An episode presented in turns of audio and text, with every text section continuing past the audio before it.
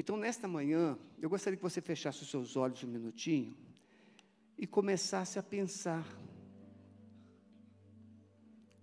o que nós vamos falar nesta manhã.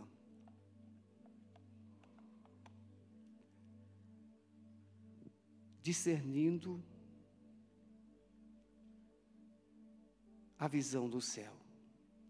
Feche os seus olhos e comece a visualizar o céu.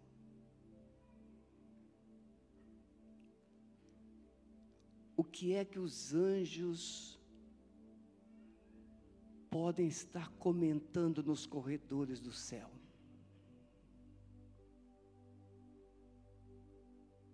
O que é que os anjos falam a respeito do Pai? Os anjos não são onisciente nem onipresente. São mensageiros. Mas o Espírito Santo é Deus e ele é onisciente e onipresente.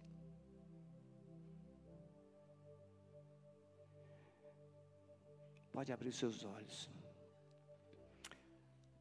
Eu fui no sepultamento uma vez de uma tia de segundo grau. E o filho dela, meu primo, disse assim: Minha mãe sempre falava muito do céu. Mas ela deve estar agora surpresa, porque tudo que ela falou até aqui é muito menor do que ela está vendo. A gente pede um cônjuge e aí Deus dá uma pessoa. E aquela pessoa pode não ser ou não ter as características que você imaginava, mas ela tem o coração que você precisa.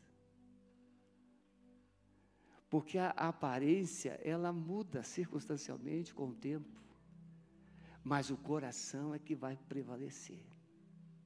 Porque a boca fala do que tem o coração. Então, se aquela moça, se aquele rapaz dizia assim: Eu te amo, né, Jefferson? tenho treinado Jefferson. Eu te amo. Não é difícil dizer isso, né, Roberto, para uma Nicole nova. Mas eu e Sueli estamos juntos há 46 anos, e quando a gente diz, depois de 46 anos, eu te amo, só se o coração estiver, né, Pastor Paulo? Só se o coração estiver muito curado. Quero agradecer o pastor Wagner, meu pastorzão, quem diria, né? Foi, foi minha ovelha e agora eu me tornei ovelha. É o ciclo que Deus faz, irmãos. Tenho muito orgulho de ser sua ovelha, viu? Pastora Vívia, Vinícius encontrou comigo ali na drogaria, pegou minha sacola de remédio, falou assim, não Vinícius, eu vou lá na padaria, comprar umas frutas, eu vou com o senhor. Carregou as frutas, carregou e veio me trazer aqui na secretaria. Eu falei assim, mas você, não, não, eu só vim trazer as frutas do Senhor. O Vinícius tem um coração, vai ser um pastorzaço. A Vanessa vai ser o espírito de vigilância na vida do pai dela. Cadê a Vanessa?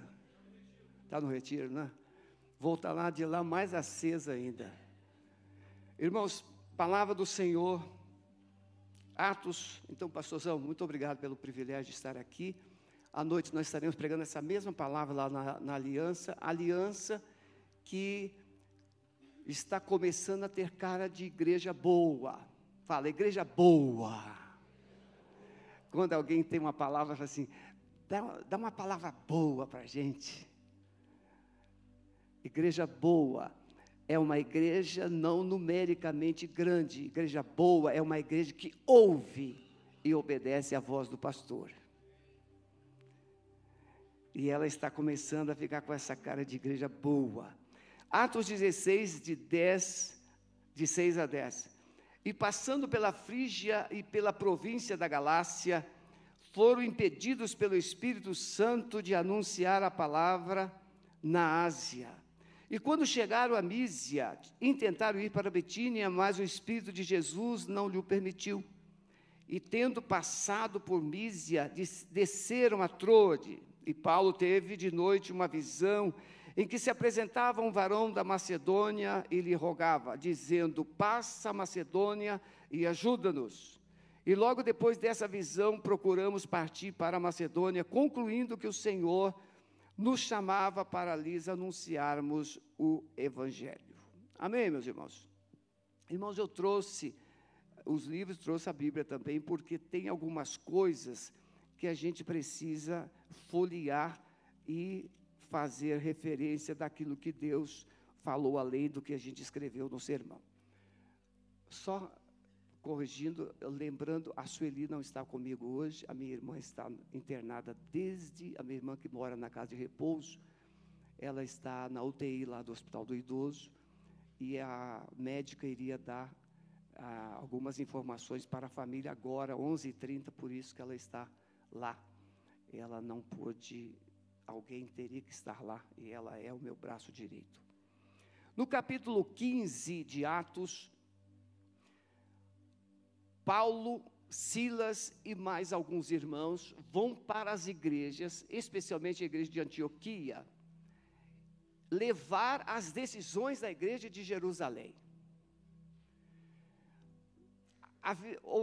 Muitas conversões estavam acontecendo. E essas conversões nem sempre eram de judeus, eram de pessoas gentias. Mas os crentes provenientes ou de origem do judaísmo, eles criavam algumas dificuldades a respeito de como esses cristãos gentios deveriam viver. Então, um concílio é organizado e o concílio decide e diz assim: coube a nós e ao Espírito Santo não vos impor nenhuma outra imposição senão essas. E eles colocam ali abstenção do sangue, do sufocado, da prostituição e da idolatria. Então, é, isso é escrito em cartas. E Paulo, Silas e essa comitiva, eles se dirigem às igrejas, para confirmar as igrejas e deixar essas cartas lá, porque o concílio de Jerusalém tinha uma palavra forte. Se o concílio havia decidido, ou se o presbitério de Jerusalém havia decidido, nenhuma outra voz deveria sobrepor aquela voz do concílio ou do presbitério de Jerusalém. E é nesse contexto que Paulo chega novamente a Antioquia. Quando ele está saindo de Antioquia para começar uma segunda viagem missionária, Paulo e Barnabé têm uma, a Bíblia diz, uma não pequena contenda, uma discussão a respeito de João Marcos. Vocês já perceberam que homens cheios do Espírito Santo, mulheres também cheias do Espírito discutem?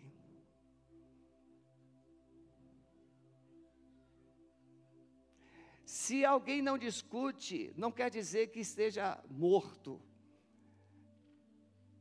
Eu não sei o nível de espiritualidade do apóstolo Paulo. Mas não quer dizer que a discussão foi lícita. Mas o texto diz que eles discutiram, tiveram uma contenda, um, discordaram. Mas tem coisa que nós não entendemos no momento, vamos entender depois. E é nessa visão do céu que está movendo a terra, está movendo pessoas. O propósito de Deus, ele não exclui ninguém, mas ele especifica algumas pessoas de uma forma mais direta.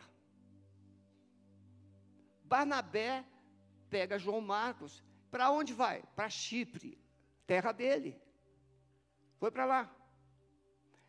Você, não sei, o pastor Calixto aqui, que é o meu conselheiro, lembra, pastor Calixto, depois desse episódio, Barnabé é citado mais na Bíblia?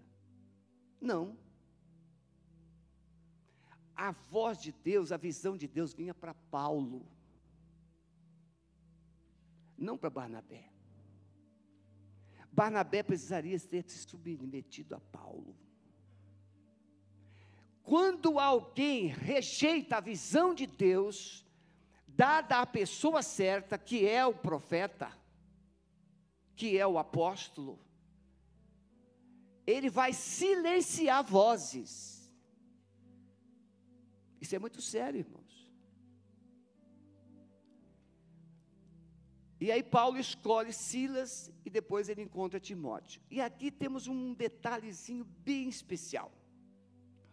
Silvano, é interessante que quando Paulo escreve, depois ele vai escrever essas cartas para Filipenses, Colossenses, né?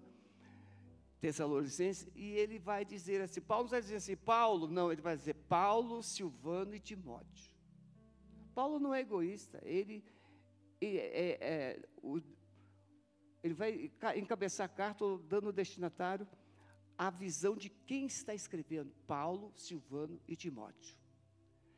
E quando ele levanta Silvano, Silvano já era muito respeitado na igreja de Jerusalém. Silas é o médico amado.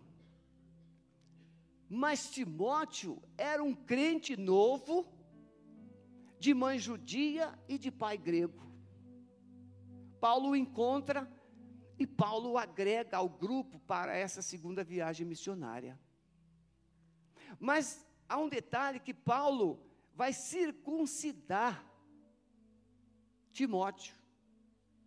Mas se você ler Colossenses, que é da igreja, das igrejas oriundas dessa viagem, Colossenses, Gálatas, você vai perceber que Paulo é um ferrenho defensor da não circuncisão.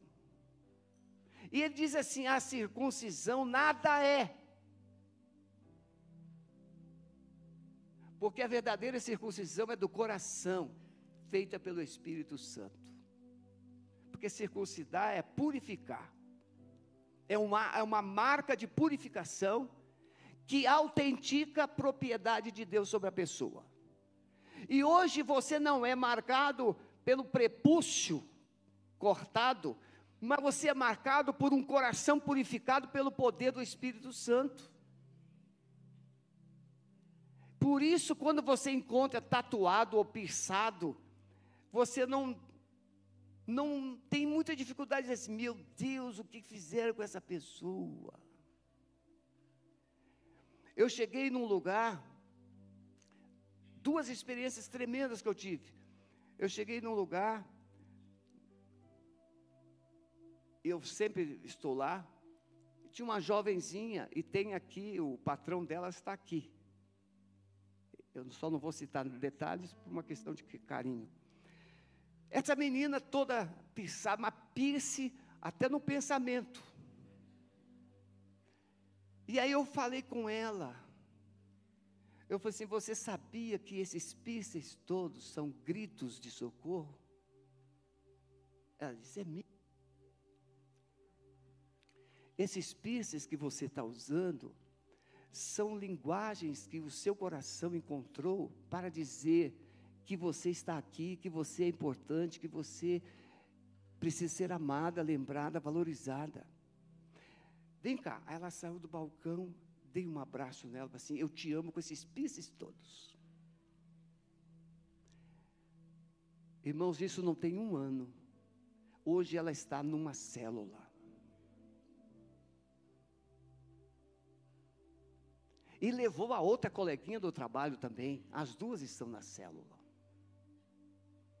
Essa semana passada, eu fui numa outra, no outro comércio, e a moça toda tatuada, toda cheia de piercing, e eu falei as mesmas coisas. Falei assim, olha, você está dando uma mensagem.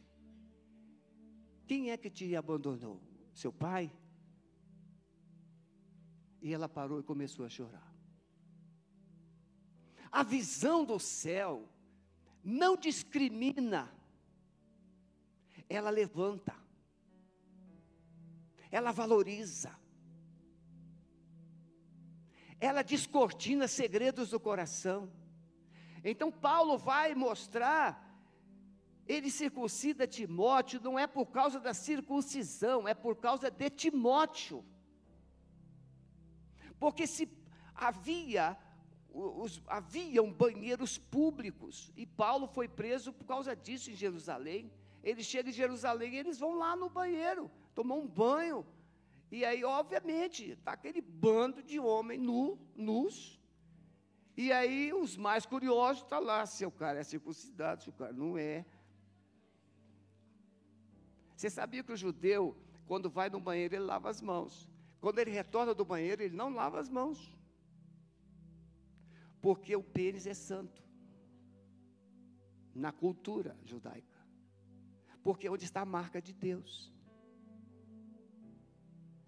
Aí, o Paulo entende que Timóteo, por ter um pai grego, seria facilmente perseguido. Né, doutor? Você sabe dessas coisas, né, como o rei Agripa, né? E aí Paulo circuncida Timóteo e fala assim: vamos, vamos resolver isso aqui, porque cedo ou tarde você vai se envolver em crenca por causa desse negócio aí.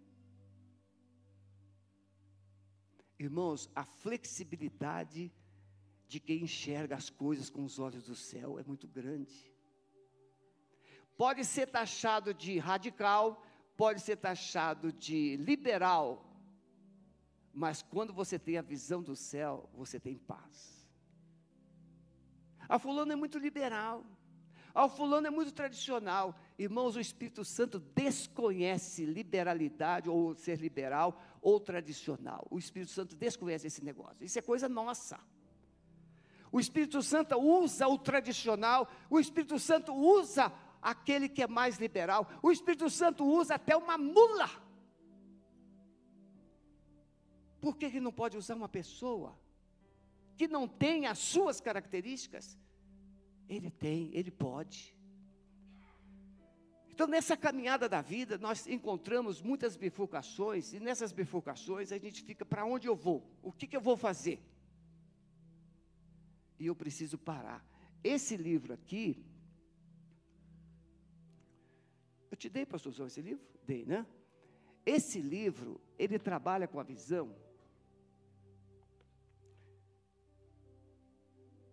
de você buscar Deus para depois escolher ou definir o que vai fazer. A escolha. Tem dois princípios: o princípio comum e o princípio do céu. O princípio comum é você faz planos e pede a Deus para orar, você pede pessoas para orar, para Deus abençoar e você realizar.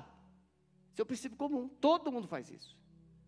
Você casa e depois dá uma encrenca, você quer que alguém ore para consertar o seu casamento. Princípio do céu, você ora pela cor dos olhos, pela cor do cabelo, pelo peso que a pessoa deve ter. Ah, pastor, até isso é porque você não gosta de pessoa que tenha peso acima de 47 quilos. Eu conheço um homem que ele escravizava a mulher, que ela não podia passar um quilo do peso que ele achava ser ideal. Isso é o jumento, isso não é homem. Com todo respeito. Ele casou com uma mulher e não com o peso dela. Se escolheu mal, o problema é dele. Escolha. Eu primeiro oro para depois fazer escolhas. Ah, vou montar uma padaria. Pois é, padaria, você sabe que funciona domingo padaria funciona de feriado. E aí você vai ser escravo da padaria. Mas, pastor, se eu não come pão, não como. Mas se tem um comércio, açougue, padaria, supermercado, drogaria, oh meu Deus do céu, tinha que ter uma drogaria na cidade para ficar aberta e o resto tudo fechar. O povo tem que ter família. Açougue, compre carne no sábado. Por que, que o açougue tem que funcionar domingo? Escolhas. Mas esse aqui, irmãos, o semeador, ele trabalha com a visão. A parábola do semeador semeia e colhe sementes. Esse autor, ele pega a visão de você semeia sementes e você colhe semeadores. Se eu semeio dez sementes, e dessas dez sementes eu transformo em cinco semeadores, eu poderei semear muito mais sementes. Na visão comum, crentes são sementes. Nós colhemos frutos. Crescimento, crentes, sementes. trigo, sementes. Mas na visão de Deus, cada semente precisa morrer para que haja uma nova vida. Na visão de Deus, cada semente deve se transformar em um semeador. Esse é o processo do céu. Não eu somente me alimentar das sementes, mas eu me alegrar com semeadores, para termos muito mais sementes. A visão do céu sempre é melhor, sempre é maior. Então, quando Paulo ele desenvolve essa viagem, ele vai apresentar três coisas, ou vai nos revelar três coisas que nós podemos ter a visão do céu. Interessante, no capítulo 6, 16 começa assim, né, que nós lemos. E chegando a Derbe e Lista, eis que estava ali um certo discípulo chamado Timóteo. Verso 2: O qual dava bom testemunho. E Paulo então circuncida. Verso 6: Atravessar a região de Frígio Galácia, e tendo sido impedidos pelo Espírito Santo, depois tendo sido impedidos pelo Espírito de Jesus. Irmãos, Paulo sai para uma viagem missionária, as outras viagens não foram assim. Ele queria para a Ásia. Mas o Espírito de Deus havia entendido o momento certo para que eles fossem para a Macedônia. E aí Deus dá uma visão. Deus tem que trazer uma revelação de um cidadão macedônio. Passa a Macedônia e ajuda-nos. Então, nessa visão do céu para Paulo e Silas e Timóteo, precisamos entender que a visão de Deus exigirá novas lideranças, irmão muita coisa que Deus quer fazer, e eu tenho certeza que muitos estão espantados com o pastor Wagner. Digo de coração, quem aqui não se espantou com o pastor Wagner logo de começo? Levante a mão. Quem aqui ficou meio assim, espantado? Levanta a mão. Alguns mentirosos. Esse pastor é doido, esse pastor é isso, esse pastor é aquilo. Por quê? Porque o velhinho não tinha ideias loucas. O novo tem. O velhinho andava a 20 km por hora, o novo está 120. 120 milhas. Não é quilômetros. Na visão de Deus, Ele tem pessoas diferentes para alcançar o propósito. Empresários, para desenvolver muitas vezes uma mudança radical, vai ter que mudar gente da equipe. escolas, para ter um up de crescimento, vai ter que mudar a equipe de coordenação e professores. Muitas vezes nós queremos crescer com a mesmice. Isso foi o que Deus me mostrou. Sebastião, Alameda não vai crescer mais com você. Arruma a casa e faça o que estou te mandando. E que felicidade foi fazer o que Deus mandou não tem salário, não tem benefícios, não tem nada que compense, que valha mais do que a visão do céu. E aí Deus fala, Barnabé, Barnabé era muito amoroso, irmãos. Barnabé é ação social, Barnabé é, é, liberalidade, Barnabé queria cuidar de todo mundo. E o negócio de Paulo é visão, o negócio de Paulo é avançar, o negócio de Paulo é ir para frente. E então Deus está removendo Barnabé, e Deus está levantando Silas. E Deus está levantando Timóteo. E quando Paulo sai, fica Silas. Quando Paulo sai, fica Timóteo. Pode ver, Timóteo foi interino de uma penca de igrejas. Porque Paulo tinha que sair fugido, Timóteo fica. O Barnabé não jamais faria isso. Mas a visão do céu sabia que Paulo precisaria de Silas, de Timóteo. Então, entender que a visão do céu, irmãos, vai exigir novas lideranças. Por isso que quando uma igreja muda ou ela transforma circunstâncias de liderança, não é que não ame aquele ou aquela pessoa. Há uma necessidade de mudar. Para que haja um romper novo, haja um crescimento novo.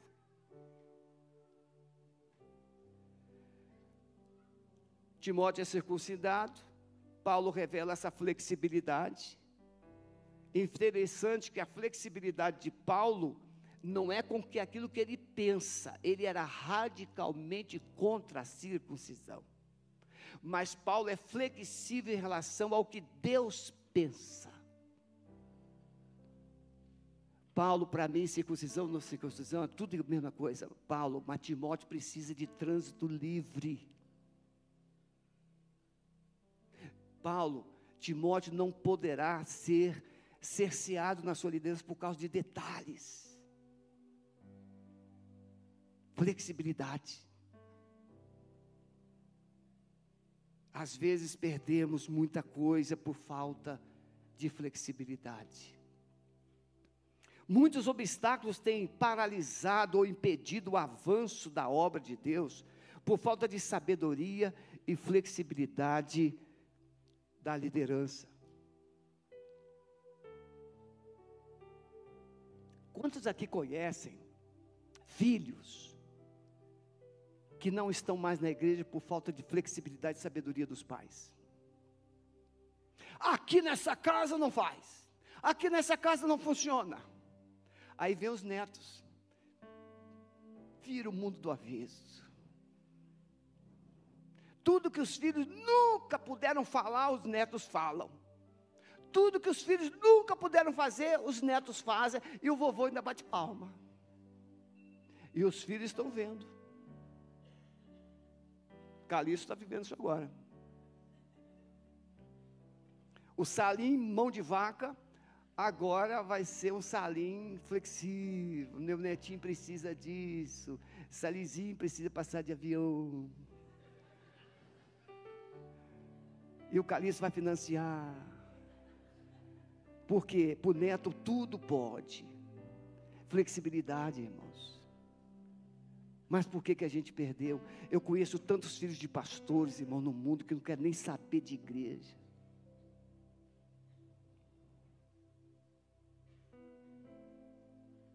É muito difícil. Ser radical com coisas que Deus nunca valorizou. Bola é brinquedo do capeta.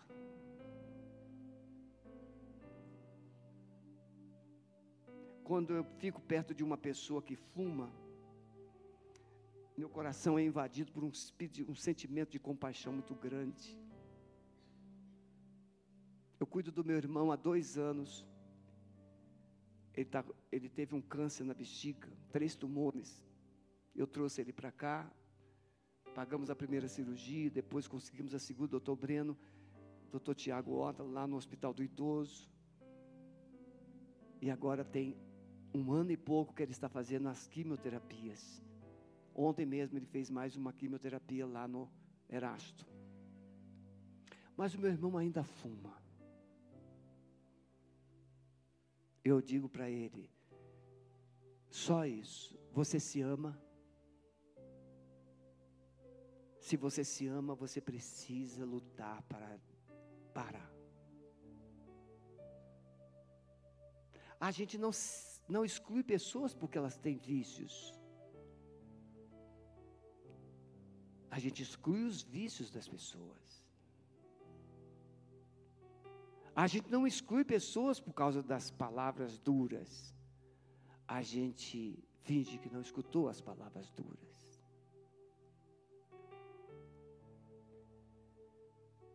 podemos não, podemos entender que a visão de Deus pode exigir ajustes na sua vida. Há coisas que você não abre mão. Deus está falando assim: libera. Timóteo era um líder comprometido e leal. ele vai ficar com Paulo até o último instante. Quando Paulo escreve a Timóteo: Eu combati o bom combate, eu acabei a carreira, mas eu guardei a fé. Timóteo ficou até o fim. Barnabé abriu mão de Paulo por causa de uma pessoa. Precisamos entender que a visão nos conduzirá e nos sustentará a missão, na missão. Nós podemos ter uma boa visão, a igreja pode ter uma boa visão, e agora, final de ano, todo mundo está fazendo planos para o ano que vem visão, projetar onde quer chegar. Não, 2024 vai ser o ano do meu casamento. Quem diz amém? Meu Deus do céu. Quantos solteiros tem aqui? Levante a mão, por favor. Então é para você dizer um amém rápido. 2024 vai ser o ano da minha, do meu casamento. Ninguém quer se autodenunciar. Mas veja, para você chegar a essa pessoa com que você vai casar, ou que você quer casar, tem uma trajetória. Casado não é fácil, não, não é verdade? Eu casei três, eu sei o que é isso. Casar uma filha é mais difícil, não, Osmar? Osmar casou duas. Eu casei dois filhos e uma filha. O casamento da minha filha custou o meu carro. Espero que ela não esteja assistindo o culto, que ela não está no Brasil no momento. Mas custou um carro. E aí, pastor? É que eu refinanciei o carro todo mas foi o casamento. A visão do céu é sustentada e dirigida pelo céu. Irmãos, eu fiquei, pastor Wagner, um dia ouvindo essa música, o que é que os anjos veem, que os fazem, vai tocando, meu filho, o que é que os anjos veem, que os fazem se tornar, o que é que os anjos veem, que os fazem cantar santo, e aí eu fiquei assim pensando: o que é que os anjos viam lá no céu, para eles ficarem 24 horas na nossa, no nosso Cronos? Santo, Santo, Santo, Santo é o Senhor dos exércitos. Santo, Santo. Aí alguém falou assim: mas pastor, será que eles não se cansam? Não, não, você não se cansa de dizer coisas boas para pessoas que você ama.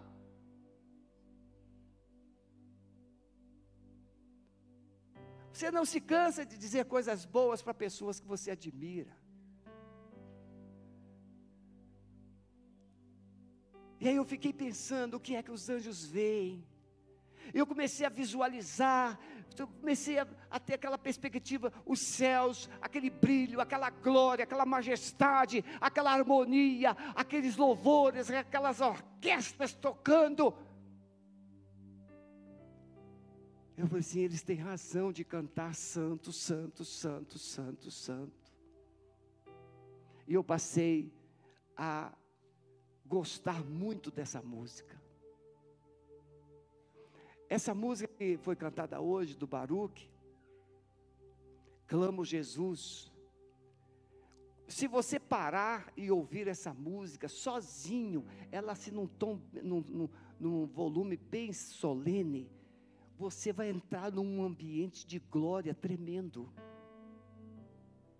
Ande pelas ruas clamando pelo nome de Jesus, entre nas lojas clamando pelo nome de Jesus, entra no parque clamando pelo nome de Jesus, entra no cinema clamando pelo nome de Jesus.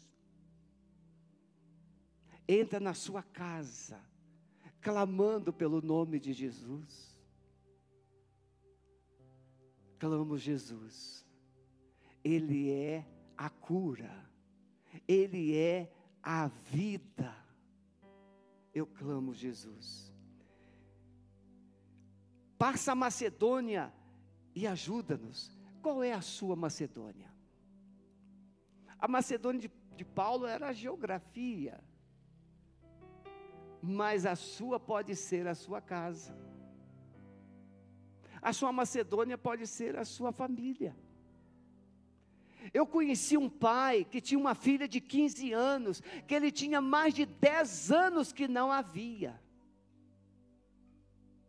Ele casou com outra pessoa. Eu disse: como é que essa menina vai? Como é que ela vai conseguir ter uma visão de sacerdote, de pai, de autoridade, de homem, se você que é o pai não há, não demonstra amor por ela? Você tem que ir lá.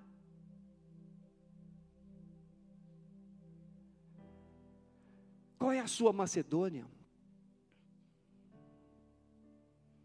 A sua Macedônia é o lugar onde Deus está dizendo assim: alguém está precisando de você.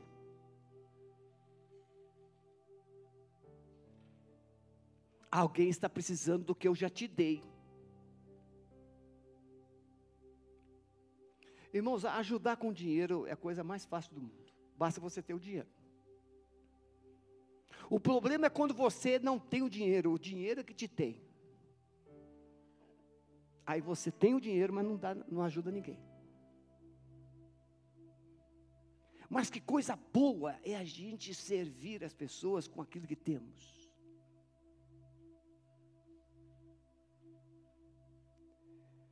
Ajuda-nos. Tem alguém clamando por socorro, você é a resposta. Não é o outro, é você a resposta. Quando Deus diz sim, Ele dá direção e sustento. Passa Macedônia e ajuda, Deus vai dar sustento. Essa igreja, irmãos, a primeira igreja que é organizada em Filipos, é a igreja que mais abençoou a vida do apóstolo Paulo. É na obediência que Deus vai fazer a provisão para o amanhã. É na obediência. Paulo passa a Macedônia. Mas eu queria ir para a Ásia. Não, Paulo. É para lá. E aí ele chega em, em Filipos. Lídia se converte. Na sua casa abre-se uma porta. A igreja organizada. Que benção. Aquela mulher empresária ela abençoa a vida de Paulo. E eu creio que aquela mulher se tornou a tesoureira da igreja. E quando alguém fala, olha, Paulo está fazendo a viagem tal, vamos mandar dinheiro para ele. Aí manda o Epafrodito para lá, leva dinheiro para Paulo.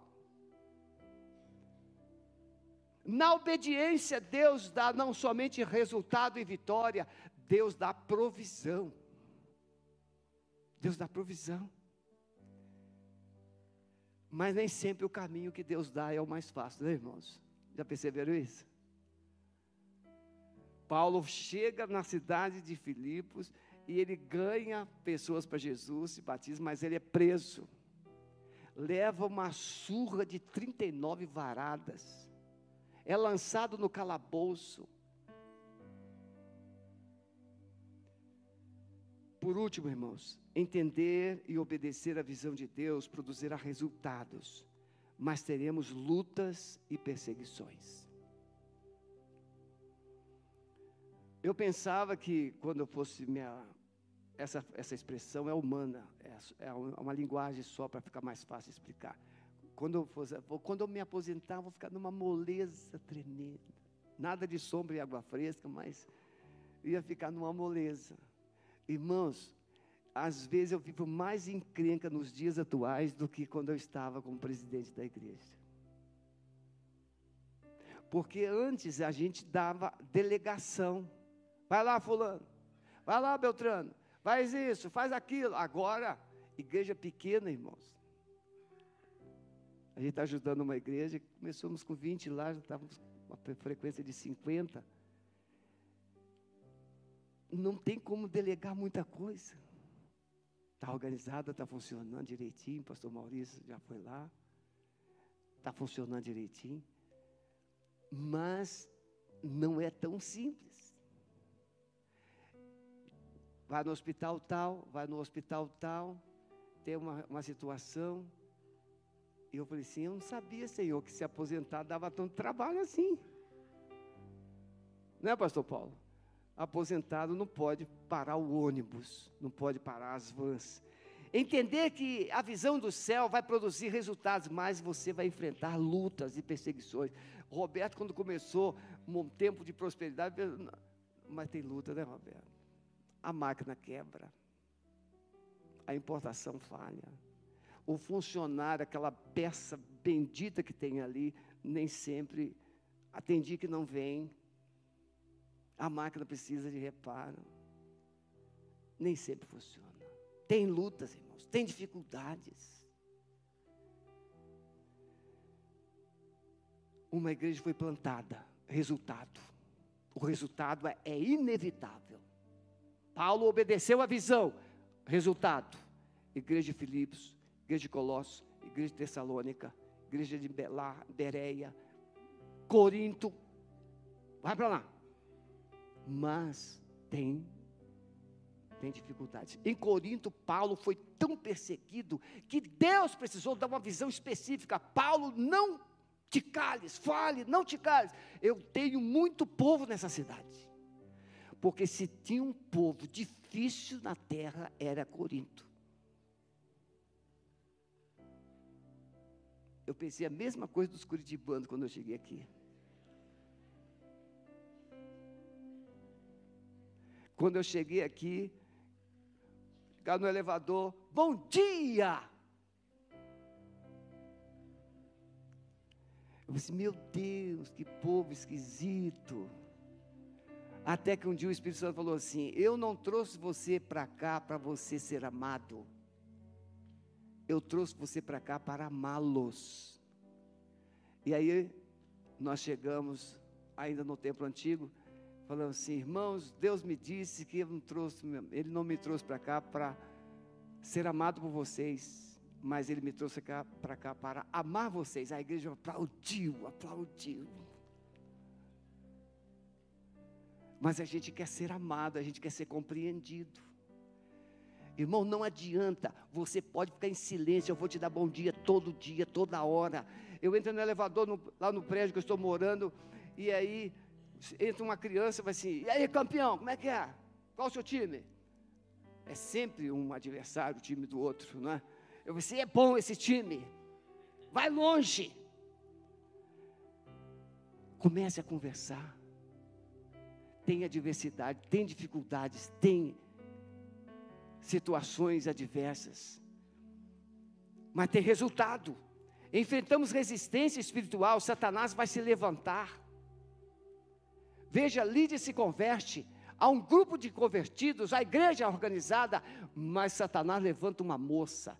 Essa moça era a fonte de lucro de todos os ourives lá da cidade, os, os que faziam é, imagem de escultura da deusa Diana dos Efésios. E por causa desse detalhe, Paulo e Silas são presos. Eles estão lá, irmãos. Olha, ser preso já é um desastre. Agora, tente imaginar você ser preso depois de 39 varadas nas costas. Você com sangue escorrendo, com dor, com os braços esticados por causa das correntes, dos agrilhões, com as pernas acorrentadas, e você lá, naquele frio, e você está lá, já refouja a glória eterna de Jesus, o Rei dos Reis. Breve os reinos deste mundo seguirão as suas leis. Os sinais da sua vinda mais se mostram cada vez. Vencendo, vem Jesus. Eu tinha um regente que ele falava assim, quando ele fazia assim, ele pausa, ele não, ele não dava pausa, ele falava pausa falava. Paulo cantava mais ou menos. Vamos imaginar que fosse este o cântico. Como cantar este cântico? Vencendo vem Jesus se você está na corrente. Como é cantar esse cântico se você está com o lombo todo retalhado de varas? Como? Mas eu sei que a Bíblia diz que eles estavam cantando e orando. Irmão, se tem uma coisa que Deus não resiste, é um coração apaixonado pelo louvor e pela oração. E quando Paulo e Silas cantavam, Deus mobilizou os céus e desceu. Não há prisão que Deus possa ser impedido de entrar quando o louvor e a oração são feitas. Não há cadeia que Deus não possa romper quando lábios começam a orar e a louvar, a adorar.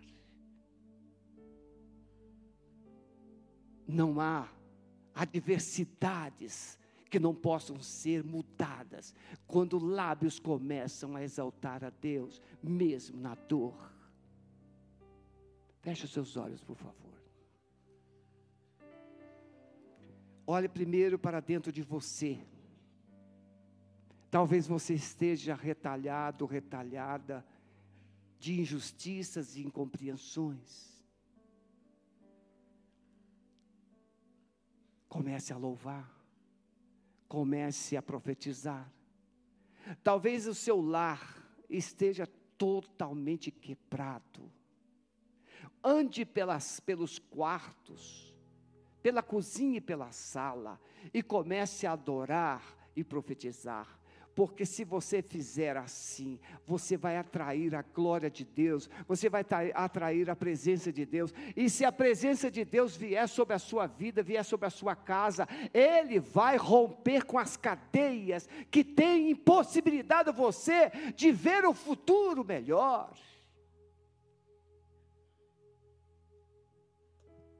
Deus desceu naquela cadeia, rompeu com os grilhões os grilhões foram totalmente rompidos.